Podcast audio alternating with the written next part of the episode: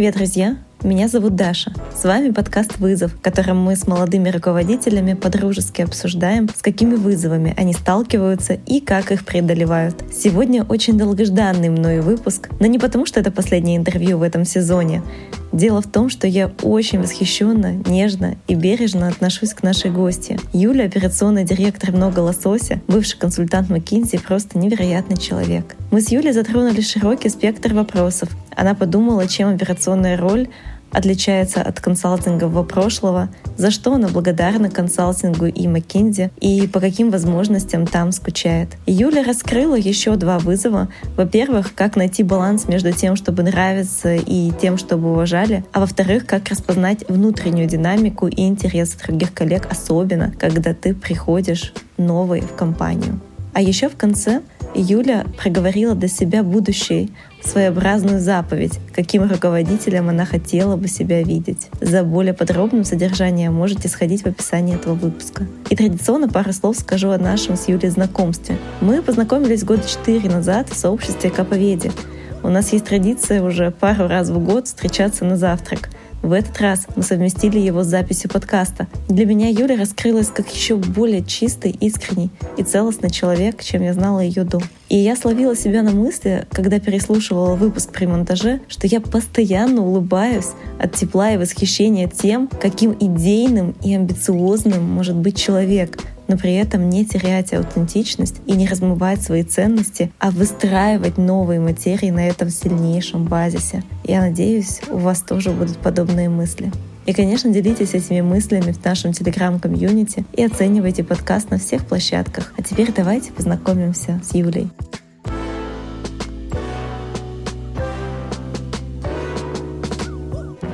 Юля, привет!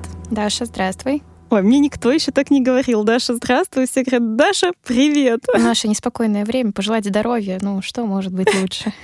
Очень здорово. Ну, давай начнем. Здорово, здоровье. Что у нас с тобой сегодня в ноябрьский денек. Давай начнем с того, что где, чем и кем ты сейчас руководишь. Кто ты вообще такая, Юля? Я Юля. Я работаю операционным директором «Много лосося». Это такой фудтех-стартап. У нас больше 40 кухонь в Москве, в Питере. Мы доставляем роллы, пиццу, паназиатскую кухню в каждый дом. Если не пробовали, попробуйте. Вам понравится. А ты чем занимаешься сама? Слушай, ну операционкой я занимаюсь. Это значит, что повара, курьеры, управляющие, которые занимаются кухнями, колл-центр, администраторы. Это вот все моя вотчина. Большая задача моя, чтобы у нас поддерживался бесперебойный цикл производства. Во-первых, мы держали достаточное качество, во-вторых, и не перетрачивали на это деньги, в-третьих. Вот как бы примерно в таком приоритете эти вещи на самом деле и есть. А если о людях, сколько людей вот в этой вотчине твоей находится? Непосредственным руководителем я являюсь человек для 16. У нас матричная структура, да, но если всего смотреть, то там под 400 получается. Может быть, больше даже. Ну, ты как даешь, считать? Юля. А когда ты стала руководить и там чуть-чуть затронуть свой первый опыт руководства, как это было? Да, хорошо. Раньше, до того, как я работала в стартапе «Много лосося», я занималась консалтингом в замечательной компании McKinsey. И там я доросла формально до ассоциата. Де-факто я была младшим менеджером, то есть руководила командой на проекте. Девочки, привет! Если вы меня слышите, моя первая замечательная команда, наш женский батальон, это было прекрасно, больно, но прекрасно. Э, это был мой первый опыт руководства весной, дай бог памяти, наверное, 2019 года. Вот. Это было круто. Это было больно, но круто. Сильно отличается от того, как это выглядит сейчас. Да, вот я хотела спросить, все-таки руководство в консалтинге, кажется, это совсем диаметрально что-то противоположное. Что похоже, что различается? Слушай, ты права. Это разные вещи, хотя много общего. В консалтинге очень интересные люди, как и в фудтехе на самом деле, но люди разные. Консультанты — это очень часто такие молодые, заряженные люди, очень открытые новому, которые во многом готовы учиться, и такая табуля раза, который вот, вот что вложишь, то и получишь. И я понимала, что вот в той ситуации, в принципе, примерно вот чего я в людей вложу, то, то и получу. И более того, это такой более краткосрочный формат. Мы собрались на проекте, поработали, сходили в отпуск, перезарядились, там дальше пересобрались, может быть, совсем другие проекты, совсем другие команды. Здесь, честно говоря, когда я приходила в «Много лосося», я подумала, ну, я же была уже руководителем, что нового, я, в принципе, справлюсь. Я сильно ошибалась, потому что совсем другой тип команды. Это ребята, которые имеют много лет опыта в общепите, знают какие-то вещи, которых я не знаю и не узнаю. Это нормально, и слава богу. И гораздо важнее поддерживать такую долгосрочную мотивацию в них, чтобы работать, э, чтобы сотрудничать. Тем не менее, чему-то пытаться, может быть, научить не самый правильный глагол, но что-то показать, какие-то все равно вещи. Мне есть что им рассказать, им есть что показать мне, но при этом вот сохранять хорошую там организационную динамику — это один из вызовов, которые есть в текущей работе. А с точки зрения других э, там стейкхолдеров, контрагентов, которые есть там условно в консалтинге, это у тебя есть клиент, партнер, а как это проецируется или ассоциируется с чем в бизнесе непосредственно? Ну, смотри, наверное, это немножко и клиент, и партнер, они в каком-то смысле сливаются в реальном бизнесе, в непосредственного руководителя. Я буду честна, я гораздо меньше учитывала интересы команды, когда работала в консалтинге. Здесь, в реальном бизнесе, гораздо больше нужно понимать и мотивацию ребят, и их там, эмоциональное состояние, то, как они думают, подстраиваться, там, давать возможность отдохнуть, проявить себя, быть услышанными. Это гораздо важнее, потому что больше на них и самостоятельности какой-то, и... Ну, они не то, что большую роль играют, но это прям... Без них наш бизнес развалится абсолютно точно. И очень важно поддерживать их уровень комфорта. На самом деле, заглядывая назад, я бы себя по-другому вела из команды в консалтинге, вот имея тот опыт, который я имею сейчас. А что бы ты поменяла? Даже интересно. Слушай, ну я бы заставляла людей отдыхать, раз. Два, я бы меньше брала на себя. То есть вот у меня была такая проблема, и, честно говоря, в каком-то смысле остается и сейчас. Я там какие-то вещи решаю сама, которые хорошо бы делегировать. В принципе, базовое свойство руководителя молодого и не очень. А я бы еще меньше брала на себя и давала ребятам больше возможностей ну, вот, развиваться, проявиться. А чего ты сейчас больше всего кайфуешь на своей работе? И почему ты скучаешь то, что было в маках, и, может быть, чего не хватает сейчас? Я очень кайфую сейчас от колоссальной связи с реальным миром, которая есть. То есть мой стейкхолдер — это вот не знаю, девушка или молодой человек, которые идут сейчас по улице и такие скоро придут домой, что бы поесть, о, закажу много лосося это очень реальный такой человек. Он возьмет реальный заказ из нашей упаковки. Если ролл скручен криво, он оставит очень реальный отзыв, почему у вас кривой ролл. А если ролл будет не кривой, а вкусный, он оставит очень реальный отзыв, о, вы там, не знаю, сделали просто свидание моей жизни благодаря вашей еде. когда ты получаешь... Да, и это реальные отзывы, когда ты их получаешь, это прям это, ну, колоссально заряжает. Я прям вижу, у тебя сейчас прям так глаза горят, да. блестят. Да. Жаль, что никто не видит, но о, я думаю, через голос это чувствуется. Я надеюсь, я надеюсь. На самом деле этого я во многом искала, вот такой связи с реальностью, которая не всегда, к сожалению, присутствует в консалтинге. Вот, и я ее нашла. Я очень благодарна тому опыту, который был в Макинзи. Это прекрасные люди, это замечательная возможность учиться, сталкиваться с супер разными ситуациями, как бы исследовать мир в достаточно безопасной среде. Мне гораздо там проще было во многом ошибаться, потому что есть э, там партнер проекта, менеджер, клиент, которые такие много-много фильтров, которые, если что, вот ну какие-то там не очень правильные решения сгладят. Самортизируют, да, да все. Да, угу. да. Если это совсем уж что-то неправильное, вот э, здесь я чувствую, что больше ну, ответственности непосредственно на мне. Это и круто ты вдруг понимаешь, что на самом деле там очень часто правильных ответов нет. Есть просто риски, которые мы берем, и дальше, ну как бы вот какой стороной ляжет монетка, не всегда можно понять.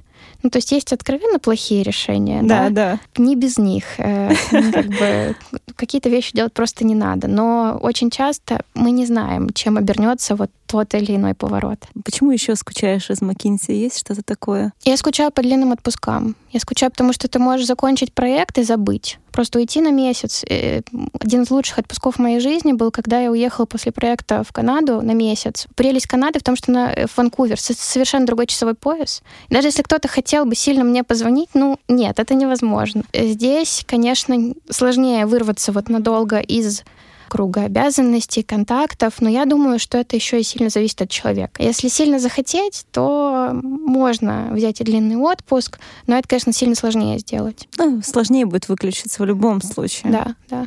Раз мы немного заговорили уже о личном, какие твои главные ценности в жизни? Хороший вопрос. Я очень ценю теплые личные отношения, то есть доверие, честность, поддержку. Если в профессиональном смысле, то спасибо консалтингу в моей голове засел такой замечательный, ну, мне кажется, что это ценность как меритократия. Получает э, там повышение, не знаю, признание тот, кто это действительно заслужил. Не тот, кто там громче кричал, э, не тот, кто, у кого глаза красивые. Есть конкретный результат, за него можно оценить. Вот ну, это тоже про честность во многом. Как ты думаешь, с каким персонажем ассоциирует тебя твоя команда? Слушай, ну это должен быть кто-то очень такой быстрый, достаточно доброжелательный. Мне почему-то вспоминается мультик «Тайная жизнь домашних животных». Э, Что я не помню такое. Слушай, там какой-то такой забавный сюжет. Есть пес, который пропал, другие домашние животные ага. идут его спасать. И вот они такие очень энергичные все, там какие-то собачки, кошечки, позитивные, энергичные, э, очень заряженные энергией, вот, абсолютно добродушные. Мне кажется, я, в принципе, немножко в этом смысле на такого щеночка похожа. Классная, конечно, ассоциация для руководителей щеночек, да. Ой, не могу. Но э, потому что...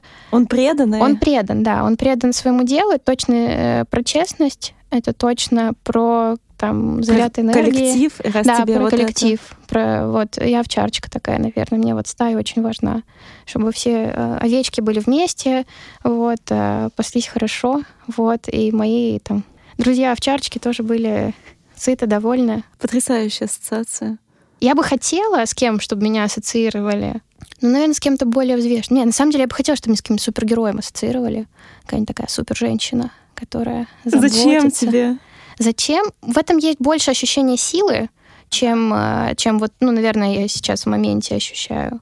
И это может быть где-то проще там кулаком по столу. Ребятки, мы делаем вот так вот. Вот мое там э, супероружие, и все, мы делаем вот так. Они такие, окей, хорошо. Ну ты как-то хочешь трансформироваться из первого образа во второй? Или пока не стоит? Я думаю, что не стоит. Мне кажется, что ну, то есть я не предприниматель, меня э, наняли с тем бэкграундом, который у меня есть. И, наверное, почему-то это произошло именно так. Почему-то взяли там, например, меня, а не человека там с более, допустим, жесткой волей. Вот. Зато у меня есть какие-то свои сильные стороны, которых а, может не быть у другого человека. Там, допустим, мне относительно легко помочь людям договориться или у меня хорошо развита эмпатия, я могу неплохо понимать людей, как бы какую-то их там повестку, еще что-то. И, наверное, там вот на текущем этапе, во всяком случае, для нашей компании это очень важная история. Я думаю, что я на своем месте именно как щеночек, а не как суперженщина. Посмотрим, что будет дальше. Ну, получается, руководство тебя как раз так и видит, и ты считаешь, что у них такая же ассоциация или какая-то другая? Ой, надо у них спросить, я не знаю. Ну вот любопытно. Да, ну вот при встрече я у них спрошу. С каким супергероем или с каким щеночком? Они мне скажут, Юля, какие щеночки? У нас курьеров не хватает. Ты что, дорогая? А как ты изменилась за время руководства, как ты думаешь? Слушай, я думаю, что фундаментально я не изменилась, но кое-какие вещи явно чуть-чуть трансформировались. Я стала жестче, все-таки кулачок по столу он появился. В каких-то моментах это нормально. Я думаю, что я стала больше учитывать интересы именно команды, как важного участника, не просто там клиента, руководителя, а именно команды. Я стала проще относиться к рискам, проще относиться к тому, что невозможно все на свете просчитать. Или даже, может быть, просчитать-то и можно, но ты не знаешь, чем в итоге обернется. Ну, то есть там 50-50 или 80-20. Что материализуется, ну, время покажет. Это, наверное, третья большая история. И в принципе, принятие решений в условиях неопределенности, ну вот эта мышца точно прокачалась. Берем и делаем. Э, может быть, мы еще не обладаем всей полнотой информации. Есть замечательный подкаст, который называется Freakonomics. Очень всем советую. Вот, и там не помню, как звали девушку, которая является советником текущего президента США по экономическим вопросам, а в прошлом, может и в настоящем, она экономист, исследователь по вопросам неравенства, мне кажется. И вот она рассказывала про то, что когда ты исследуешь вопрос, ты там обсчитываешь миллион вариантов, тратишь много времени, но приходишь к какому-то, ну, условно, правильному заключению когда тебе нужно давать советы по экономической политике в условиях пандемии, а, есть вещи, которые ты не можешь просто просчитать, и, б, у тебя нет времени совершенно, надо просто делать. Есть какие-то риски, на которые ты идешь, исходя из вот какого-то магистрального интереса. А мне кажется, что это очень важная мысль. Она очень актуальна для тех, кто, например, только выпускается из университета и выходит на свою первую работу задачки, где есть там вот э, справочник правильных ответов, вот они заканчиваются в этот момент, а жизнь она чуть-чуть сложнее. Идешь и ставишь эксперименты, плюс-минус на, на ну, да. Ну да, да. Дальше уже вопрос, как сделать эксперимент наиболее безболезненным. Там, запустить пилот какой-то, обстучать идею там, с людьми, посмотреть, как это на рынке устроено. Но справочника готовых ответов нет ни у кого. Более того, ты встретишь двух людей, которых обоих ты очень уважаешь, но один тебе скажет, эта идея очень классная, другой тебе скажет, это абсолютно ужасная идея. И вот что хочешь, что и делать с этой информацией. Ну ничего, как бы все так живут, все нормально. Юля, мы с тобой очень долго обсуждали вообще возможность участия в э, данном подкасте. Я супер тебе благодарна. Спасибо. Я, очень я тебе благодарна. Я очень долго тебя ждала. Мы с тобой, да, еще обсуждали в конце августа, и ты мне сказала такую э, вещь, что, Даш, ну, я не могу учить, я еще сама не ученая. Есть Но что-то изменилось, ты послушала, там, подумала, или что произошло в себе, почему сейчас ты сказала мне «да». Есть несколько причин. Во-первых, я тебя очень люблю. Вот. И мне интересно с тобой поговорить, э, как в жизни, так и вот в эти волшебные микрофоны. Я с апреля работаю в «Много лосося», и мне кажется, что к текущему моменту, ну, уже накопился какой-то объем опыта положительного, отрицательного, нейтрального, которым можно поделиться. Мне кажется, кому-то это может быть актуально. Не обязательно в формате совета, а просто... Да, да, да, да. Вот со мной произошло так-то. Что хотите, то и делайте с этой информацией. Примерно так. Мне кажется, что вот опыт поднакопился. Ну и в принципе, может быть, я поняла, что для меня лично в этом тоже есть дополнительный интерес, вообще послушать себя со стороны, насколько это адекватно все звучит. Это было бы здорово. Вот, я послушала ребят, которые тоже приходили, какие-то их сомнения, мысли, подумала, ну, почему бы и нет. Они казались тебе все уверенными, да? Да, они мне казались очень уверенными. А как ты думаешь, они как э, чувствовали себя, когда сидели на твоем месте? Слушай, надо у них спросить, но я думаю, что тоже сомневались достаточно сильно. Это вообще нормальная история, когда есть какие-то сомнения, да, но, условно, выходя на публику к своей команде, ты их там стараешься лишний раз не транслировать, потому что, ну, это в каком-то смысле такая родительская установка, что надо транслировать уверенность, мы идем туда, это правильно, все молодцы, здорово, вот. И это важно. Ну, как бы я сама примерно того же очень часто жду от руководителя такой спокойной уверенности. Даже если там можно при признать какие-то ретроспективные ошибки, и это замечательно, когда люди признают свои ошибки или что в чем-то не разобрались. Но если уж решение принято, то как бы важно его поддерживать, отстаивать. Да, это правда. Я, конечно, может быть, мои предыдущие герои э, погрозят мне пальчиком, но никто не был э, уверен, и все действительно всегда сомневаются. И мне кажется, если бы кто-то перестал сомневаться и э, сидел очень э, с высоты полета, все транслировал. Он бы здесь не сидел. Э, ну, либо посидел, либо я бы потом просто не стала выкладывать этот выпуск. Потому что мне кажется, как раз это самое главное, что вы сомневаетесь и ищете свой путь. И как раз вот э, то, что ты говорила про принятие решений, это самое главное, что да. неопределенность во всем. Если все определенно, значит, э, есть еще куда расти. Это правда.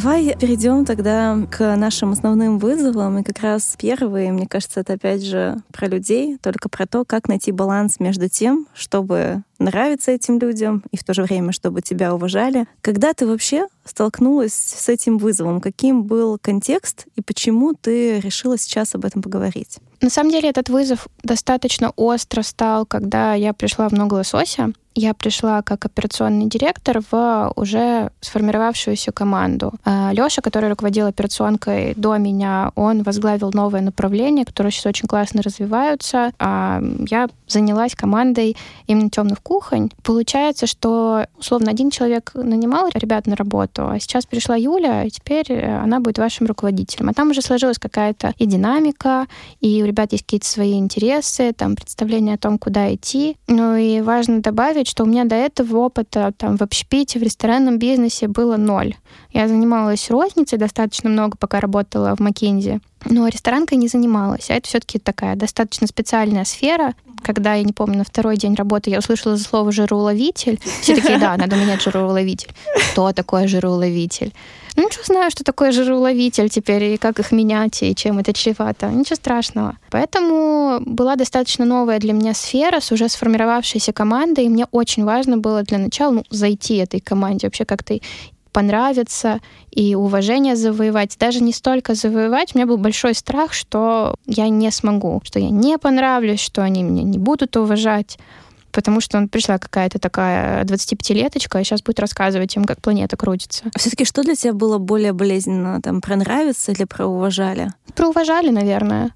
Потому что я руководитель, как бы мне не обязаны любить, но уважать, пожалуй, нужно. На самом деле это не противоречащие друг другу истории. Тут скорее в какой-то момент ты начинаешь понимать, что надо что-то менять. И вот пока там статус-кво поддерживаешь, ну, в принципе, и уважать, и нравится, это более-менее как-то соизмеримо. А вот когда э, вдруг надо принимать решения, и ты даже понимаешь, какие они не всегда популярные, вот здесь начинается самое интересное. Я помню, что одна из там первых историй, которую мне показалось важно поменять, она была связана с управлением системой мотивации для нашего линейного персонала.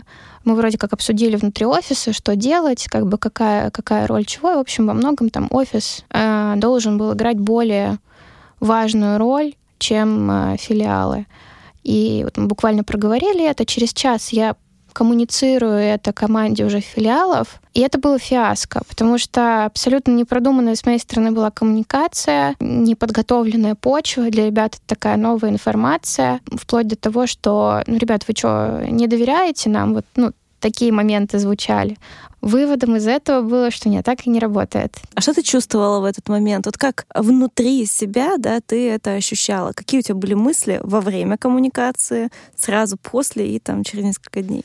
Слушай, я чувствовала себя как в компьютерной игре немножко. Я завалила миссию, у меня точно будет еще возможность ее сделать, но какая-то жизнь у меня от этого уйдет. То есть как бы вот, ну, сердечко или как это, не разбираюсь в компьютерных играх, но у меня примерно такое вот ощущение было. То есть ничего не потеряно неизбежно, но мне больно, мне неприятно. И главное, я сама в этот момент понимаю, что именно я сделала не так. Такой внутренний консультант говорит, ну, Юль, ну, как бы мы же не первый день замужем. Ну вот раз, два, три надо было сделать, и все было хорошо. Но это было тяжело. Справедливости ради мы в итоге и пришли к тому предложению, которое тогда высказывалось там через несколько итераций. Условно, если бы я правильно в тот момент как бы все, все сделала, то там изменения бы притворились в жизнь на два месяца раньше, там, чем это случилось в реальности. Ну, ничего. Там следующий раз, когда мы там меняли систему мотивации уже в этот раз для управляющих, там чуть-чуть другие дополнительные права и обязанности им давая. Ну вот расскажи, да, с каким, да. условно, чек-листом ты уже шла? Тут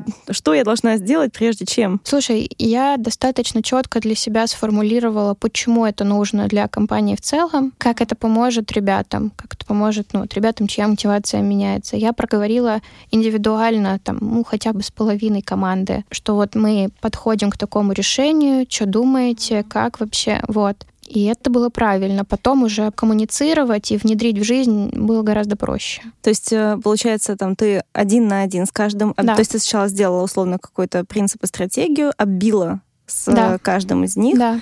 Потом что еще? Потом все вместе уже это преподнести. Даже если кто-то, ну, как бы не согласен, то это больше нивелируется, потому что большая часть уже понимают, куда мы идем. Я на самом деле очень благодарна своему руководству Яши с Сашей, потому что как раз какие-то моменты непростые в плане коммуникации, как бы какого-то такого безопасного обстукивания идей, с ними очень хорошо можно проводить.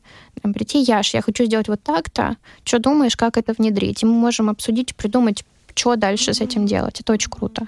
Юль, когда мы говорим про уважение, еще особенно в такой специализированной отрасли, как у тебя, наверное, ты уже даже заикалась про жироуловителя, что у тебя не было экспертизы, да? И кажется, что за этого тебя не будут уважать. Вот как здесь ты объяснила своей команде, в том числе, что, ребята, не надо меня за это уважать, вообще вопроса такого нет? Как ты это транслировала? Всегда будут вещи, которые мы не знаем. И задавать вопросы нормально. Гораздо менее профессионально воспринимается, когда человек что-то такое решил, не разобравшись в вопросе. И поскольку, например, ну не знаю, боится, что его там самозванцем да, вскроют, да, да. он все равно продолжает стоять на своем.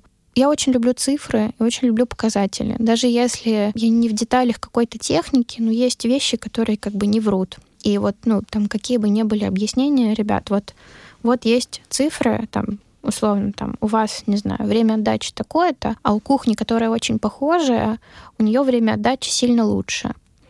Давайте сделаем так. Или давайте разберемся. Давайте вообще. разберемся. Да, да, да. Конечно, давайте разберемся. Гораздо более правильный вопрос. Знаешь, на какой вопрос даже мы в этой ситуации отвечаем? Давай еще раз воспроизведем контекст. Mm-hmm. Допустим, на этой кухне у нас время отдачи одно, а на какой-то соседней сопоставимой сильно больше.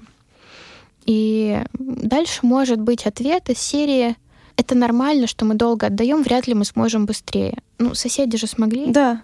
Давайте разбираться, почему они смогли. Хочешь, вместе съездим, посмотрим.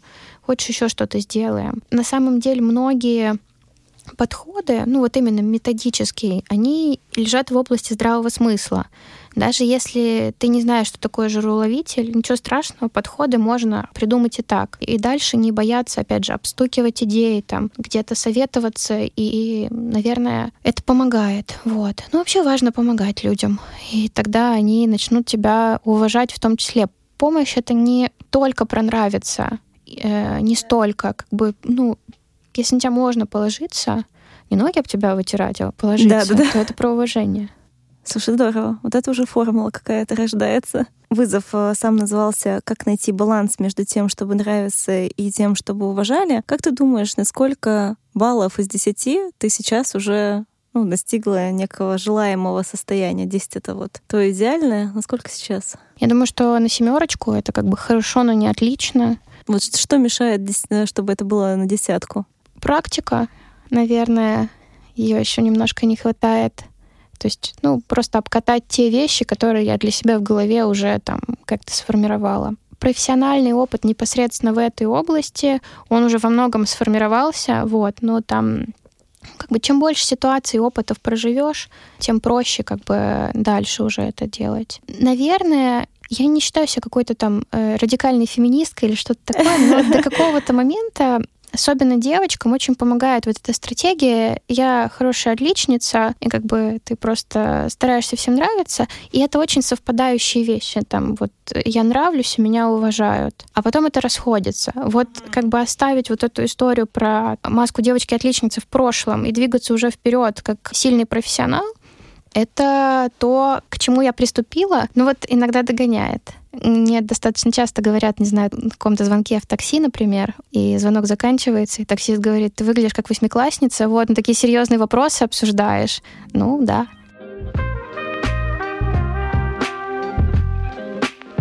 Тогда второй вызов. А как распознать неочевидные интересы партнеров, внутренних стейкхолдеров и саму организационную динамику? Мне кажется, для тебя это было там супер актуально, учитывая, что ты пришла, да, там меньше года назад, уже готовую, динамично развивающуюся команду. Расскажи, как это выглядело для тебя. Для тех, кто не знает, до выпуска Даша отправляет такой возможный список тем, на которые мы Карту можем... вызовов. Карту вызовов, да. Это называется красивой, правильной фразой «карта вызовов». Вот я когда увидела этот вызов, я подумала, это очень интересно, но я вообще с ним не согласна. От самой формулировки каким-то карточным домиком немножко веет. Да-да-да. Вот, какие-то ну, скандалы, ну, интриги, расследования, да.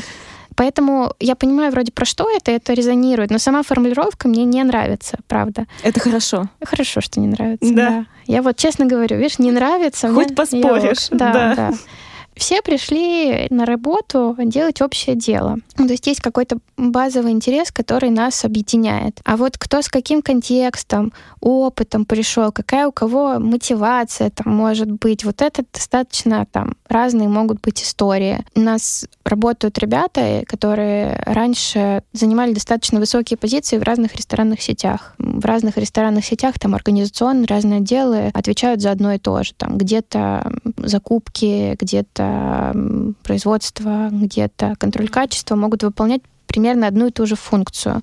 И часто люди приходят э, на новое место с ожиданиями, что будет все так же, как было там. А ожидания разные и непроговоренные. И дальше э, вот просто от того, что не договорились и имели раньше разные ожидания, начинается не всегда приятная организационная динамика. Особенно с учетом того, что мы стартап, ну, как бы важно отталкиваться от того, кто конкретно здесь собрался, и как бы мы можем повлиять на то, как там распределяются роли, какие-то, какой-то функционал. И это, наверное, важная история, которую просто нужно проговаривать. И ее гораздо проще проговорить с глазу на глаз. Не через Zoom, не через Google Meet и прочие прекрасные программы, Skype for Business и так далее. А вот реально просто, когда вот ты смотришь человеку в глаза, и это не просто там руководитель департамента такого-то, а конкретный вот там Василий. И Василий вот ты, Василий, за что можешь отвечать, а за что не можешь? Давай договоримся, а я вот Иван, а я вот за это могу, а за это не могу отвечать. Давай найдем какой-то компромисс. Может, ты меня чему-то сможешь научить, может, я тебя научу. Может, мы можем поставить какой-то срок для ну, вот, определенного процесса. Прокатит, прекрасно, не прокатит, будем другое какое-то решение пробовать. Мне кажется, что вот живое человеческое общение, оно на самом деле многие вот такие острые углы может да, сгладить. Это правда. Знаешь, так, может быть, быстренько шаг назад сделаем в этой теме. Когда ты только зашла в компанию, как тебе удалось, особенно с твоим бэкграундом фирмы, а, быстро понять вот эту картинку всеобщих интересов, где кто находится, вот на что ты, на какие элементы и какими источниками ты быстренько воспользовалась? На самом деле опыт в McKinsey очень помог понимать, кто вообще про что и откуда. Разговариваешь с людьми, понимаешь, кто вообще откуда пришел, с кем раньше работал, кого фоточек в Инстаграме, с кем больше, ты примерно понимаешь, кто с кем там дружит, например. Такие моменты общаешься с людьми, не предвзято, не, без, без, без каких-то там мнений. Просто вот такого рода вещи. Вот на что именно ты обращала внимание, да, там, окей, бэкграунд, откуда люди, какие у них взаимосвязи сейчас внутри компании да, есть. Да. Что еще вот важно? Опыт, действительно, роли текущие. В принципе, модель коммуникации. То есть кто как общается и на что обращает внимание, кто более детален, mm-hmm. кто больше там про такие концептуальные вещи. Это на самом деле еще отсылает к предыдущему вопросу. То есть с кем-то можно сырую идею обсудить, да, а с кем-то уже более вот, детально. Абсолютно, да. И дальше, ну, магия случается там, спасибо и опыту в, кон- в консалтинге, может быть, каким-то там талантом социальной, я не знаю, до этого жизни. Мне удается модерировать какие-то сложные разговоры между людьми. То есть очень часто там интерес общий, но почему-то вот язык разный, не, не могут люди договориться. Вот здесь надо чуть-чуть помочь, где-то как бы структурировать, где-то сгладить какие-то особенно острые формулировки. Это нормально, это, это вполне рабочая история. Если я понимаю, что если я не могу договориться с кем-то, может быть, мне нужно поискать человека, который бы нас мог замодерировать наоборот. О, здорово. Бывало, да, такое прям, правда, у тебя? Скорее, да. Ну, особенно, знаешь, бывает, что есть какой-то вопрос, где я понимаю, что мне экспертизы не хватает. Ну да, нормальная и, история. Да, и мне нужен какой-то, как бы, условно, третий человек, экспертиза которого вот это немножечко компенсирует, экспертиза, и модель коммуникации тоже. Вот. Бывало такое, это правда. А вот когда ты говоришь, что тебе удается вот модерировать и находить общие а, точки соприкосновения, как ты думаешь, за счет э, чего, за счет, не знаю, каких э, установок, да, убеждений ты сразу же держишь в голове, да, фоном, которые создают вот правильный настрой твой. Вот какие мантры условно звучат в твоей голове? Я думаю, что несколько вещей. Первое, что базово можно договориться. У нас есть общий интерес, мы можем договориться. Вот. А второе, как минимум 50% разногласий — это просто, опять же, форма, а не содержание. Абсолютно.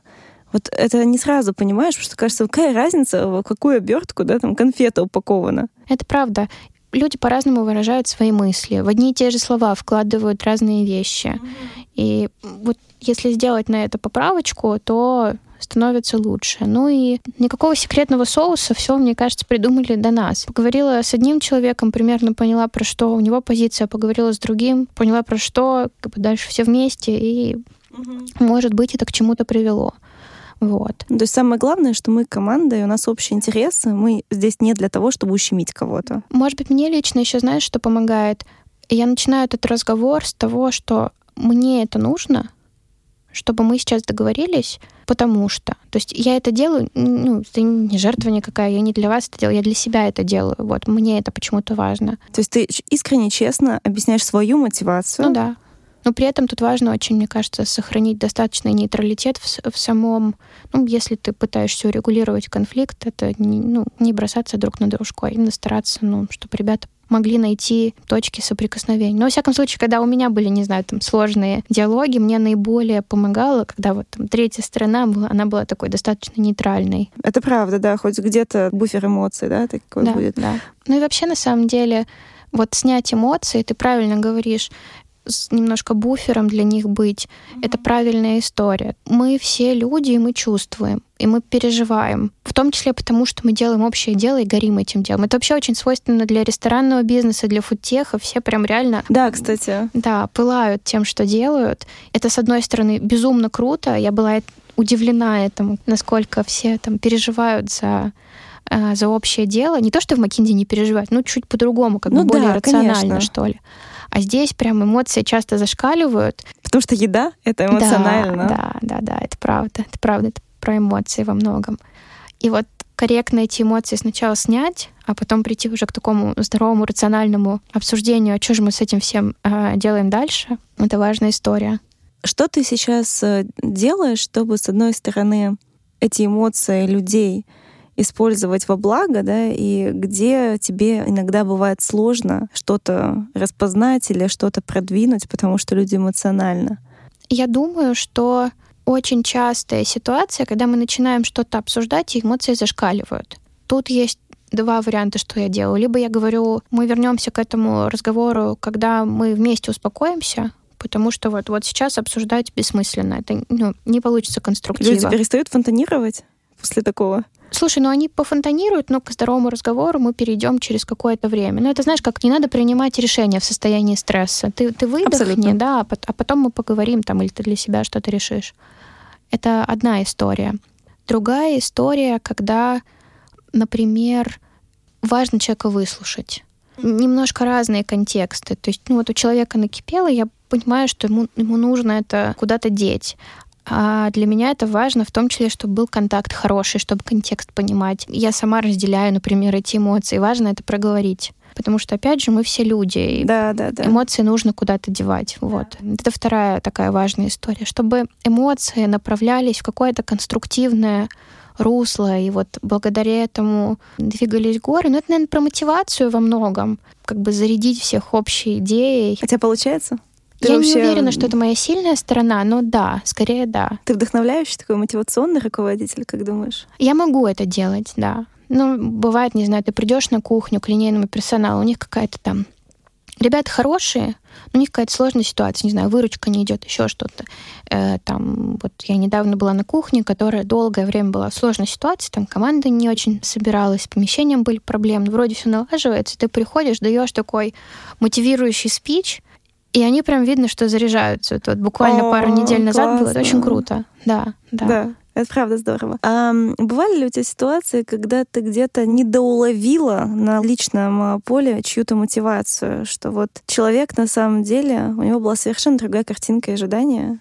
Да, такое бывало. Бывает, что люди ну, достаточно чувствительно реагируют на какие-то фразы, которые, может быть, вообще были про другое. У меня, к сожалению, не раз такое было. Вот и как ты с этим работаешь? Все равно такие же есть какие-то инструменты, чтобы иногда вскрывать эти нарывы? Я стараюсь заранее проговаривать, как там со всеми коллегами, что если что-то не так, вы мне, пожалуйста, скажите это сразу. Да, к сожалению, не всегда работает. Не все, знаешь, вот э, вроде проговариваешь, бывает, а все равно нужно часы, там, стрелки сверять. Вот как это делать? Вот у тебя какой арсенал инструментов тут есть? Ну, все-таки проговаривать заранее, э, что это мож, можно надо. вернуться, да. Не, не все это делают, мне кажется, это полезная история. Вторая, я верю своей эмпатии. Если я чувствую, что что-то не так, ну, можно у человека спросить, что это такое было. И опять же, лучше спросить лично. Вот, не при всех, да. А, да, не при всех. И лучше, опять же, вот глядя глаза в глаза.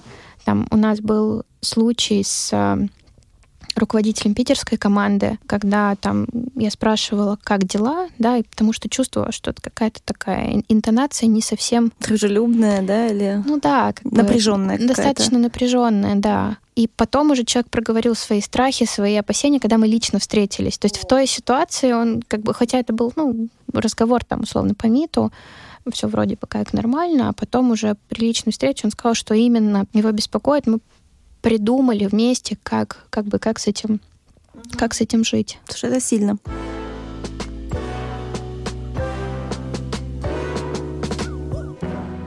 Я думаю, что мы уже можем переходить к нашим блиц-вызовам. Как ты восстанавливаешься или как пытаешься восстанавливаться? Это прям боль моя на самом деле. У меня не очень хорошо с балансом работы и отдыха, правда, но я борюсь. Терплю, борюсь. Борюсь, да. Ну, слушай, отличное время, отличный вызов найти этот баланс. Я обожаю циклические виды спорта. Меня это прекрасно перезаряжает плавание, бег, велосипед, триатлон, когда то есть все вместе, когда время на это находится. Это то, что мне очень помогает. Мне очень помогает хотя бы один день вообще не смотреть в рабочие чаты. Если что-то срочное, мне позвонят. А в чаты я постараюсь хотя бы денечек не смотреть. Мне очень помогает общение с близкими людьми.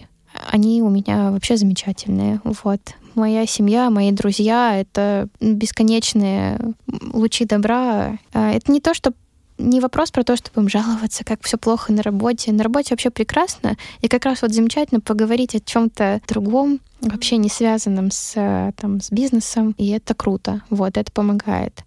Наверное, последняя такая важная вещь для меня — это баланс между общением с людьми и вот временем с собой. Если, например, у меня было очень много встреч в течение недели, я постараюсь хоть какое-то время молчать. Там, может быть, э, посмотрю кино, может быть, там в потолок посмотрю, может, погуляю по улице, но вот помолчать в это время мне будет лично очень важно. А чем вообще важен отпуск и как ты относишься к отпускам? А что ты в них получаешь? Отпуск — это очень важно. Я понимаю, допустим, у нас сейчас э, там есть определенные организационные перемены в команде, и ребята, которые тяжелее всего их переживают, это ребята, которые банально не были в отпуске летом. Мозг консультантов соотнес да, причинно-следственной да, да, да, да, Уж не знаю, там совпадение, совпадение? Не думаю. Не думаю, да-да-да, именно так. Поэтому отдыхать важно, чтобы был ресурс чтобы был ресурс не просто держаться на плаву, а там что-то менять. И если произойдет какая-то непредвиденная ситуация. Ну, вот условно, я себе представляю, это, опять же, немножко на компьютерную игру похоже. Ты можешь там идти вперед там с каким-то небольшим запасом жизни, условно. Но если вдруг там, не знаю, что-то произойдет, ты очень быстро скатишься в минус, в ноль, и неизвестно, что получится. Нужен какой-то резерв, нужен какой-то запас, как, как не знаю, как сбережение на черный день. Примерно это правда. то же самое. Какая-то подушка, да? Да, я никогда до этого не думала об этом как о подушке денежной, но мне кажется, это хорошая аналогия. Mm-hmm. Ну, то есть, если с тобой что-то случится, неплохо на что-то бы опереться. Вот это примерно так же. Вот для меня отпуск, он про восстановление, про возможность чуть-чуть отстраниться от ситуации, посмотреть на нее со стороны. Опять же, как консультант Юли, операционному директору Юли, а не как просто там О, вот кстати, всегда один и тот же человек. Типа что, Юля консультант, да, посоветует да. Юля операционному директору типа того, лосося. Типа того. Если вы подумаете, что у меня расстройство личности, нет, у меня все нормально. Но это правда иногда полезно отстраняться и как бы чтобы ты себе посоветовала, в такой ситуации со стороны говорить. Угу. И мне кажется, еще была классная мысль, когда мы сегодня с тобой завтракали. И для меня тоже, на самом деле, был инсайт про то, что все эффективные рабочие привычки все-таки нужно прививать во время отпуска. Ну, у меня это точно так работает, когда у тебя в отпуске как бы ресурса много, и тебе проще там условно... Силы воли больше. Да. У меня так было со спортом как раз. Причем не раз так было. То есть именно в отпуске я начинала, допустим, плавать, потом э, в течение рабочего времени уже было проще поддерживать эту привычку. Возможно, она в какой-то момент меня покидала. Но эта привычка, хотя бы она да, была какое-то, какое-то время. время. И опять, ну и потом как бы новый цикл было проще с отпуска начать. Поэтому всем советую. Ну да, неплохой лайфхак, ладно. Последний вопрос, он такой чуть-чуть, может быть, рисковый, возможно, не совсем про тебя. Как делать так, чтобы работа не размывала твои личные ценности? Вот бывало ли такое, ты говоришь, жестче, да, ты становишься. Вот ты говорила, что тебе кажется, фундаментально ты не меняешься. Но когда-то ты чувствовала такие поползновения в свою личную жизнь? Я думаю, что вот какие-то фундаментальные ценности, они остаются с тобой. Ты в любом случае будешь им верна. Если тебе кажется, что что-то твоя ценность, а ты вдруг оказывается, что не, ну, в жизни это не притворяется, ну, сори, значит, это не твоя ценность. Значит, ты, ну, какую-то про себя немножко, там, иллюзию создал. Или ты ее реализуешь каким-то другим способом, неожиданным. Я в какой-то момент всерьез думала заняться благотворительностью, то есть пойти, там, например, в какой-нибудь фонд, операционную работу настроить, вот. Но я же почему-то этого не сделала. А, может быть, потому что у меня была потребность какой-то давать реальный результат миру, но не обязательно через именно благотворительность. То, что там мы кормим тысячи людей каждый день, может быть, это уже ну, как это бы больше импакт, возможно, да. Да, да, да. Может быть, для меня важна не адресная помощь, может, для меня важно как-то в масштабе, интересно, на масштабе, например, интересно. А, влиять на мир. Если, например, я становлюсь жестче, ну а каким моим базовым ценностям это противоречит? Если это честно в данной ситуации быть жесткой, значит, ну, будем жесткими. О, вот. но все равно главное быть честно, ну, жестким. Да. Ну да. Это ну отлично. Да. Слушай, хорошо, мне нравится. И еще один вопрос. А как реагировать на стрессовые ситуации? Я знаю, у тебя есть лайфхак. Это не то чтобы даже лайфхак, но у меня есть такая естественная особенность. Я сначала решаю проблему, а потом начинаю рефлексировать, а что это вообще было такое, что я чувствую по этому поводу. То есть все эмоции у меня как потом, они будут. Я знаю это, но они будут потом. Сначала надо вот, ну, разобраться в ситуации. Мне кажется, это полезная штука, но я не уверена, что это для всех применимо. То есть многие так переживают в моменте, что ну, не могут, например, приступить к рациональному решению. Но надо пробовать. Да, может быть, в таком, если там, у человека именно такая реакция, было бы здорово сначала поэмоционировать, не пытаясь решить какую-то ситуацию, а потом уже решить. Наверное, важно просто вот разделять эти две истории, для меня, во всяком случае, эмоции не лучший помощник вот в э, принятии решений и в, там, в каких-то конкретных действиях. Ты меня вот до этого спрашивал, как там эмоции, как делать так, чтобы они помогали, вот как-то мотивировали. Здесь никак не помогают. Да. Может, это моя индивидуальная особенность, что я очень рациональный человек, но я скорее боюсь эмоций и того, чего они там сделают. Ну да, но это еще лишняя переменная да. в системе уравнений. Хотя это одновременно очень мощный драйвер для многих людей. Может быть, я его сейчас недооцениваю. Вот ты мне там советовала до того, как мы записывались, какие-то там тимбилдинги устроить, как раз, чтобы больше эмоциональную сторону команды задействовать. Ну, над этим стоит подумать. Может быть, это как раз тот ресурс, э, тот резерв, который я пока не очень использую, а стоило бы. И закрывающий вопрос традиционный. Что ты уносишь э, с собой из нашего сегодняшнего утреннего диалога и за завтраком, и сейчас. И что бы ты еще хотела попробовать, поделать, покопаться в себе? Слушай, я уношу счастье общения с Дашей. Хорошо. А, я уношу несколько новых мыслей по поводу некоторых новых метафор, что ли, по поводу важности отпуска, что как-то аналогия с деньгами очень сильно резонировала ко мне. Уношу мысли по тому, что еще можно попробовать во взаимодействии с командой, в реализации ее потенциала, в частности, с эмоциональной стороны, да, то есть как эмоционально поддерживать, раскрывать ребят. А как ты себя сейчас чувствуешь? Нормально, достаточно заряженный. Я не знаю, куда встанет следующая мысль, но, наверное, мне было бы важно ее донести. В течение вот того, как мы записывались, я часто говорю «ребята» или там вот «овчарка и овцы». Мне не очень нравятся эти формулировки. Мы одна команда. Это вот это не иерархические отношения, это партнерские отношения. То есть вот в этом О, моя... интересно. Да, в этом моя особенность как руководителя.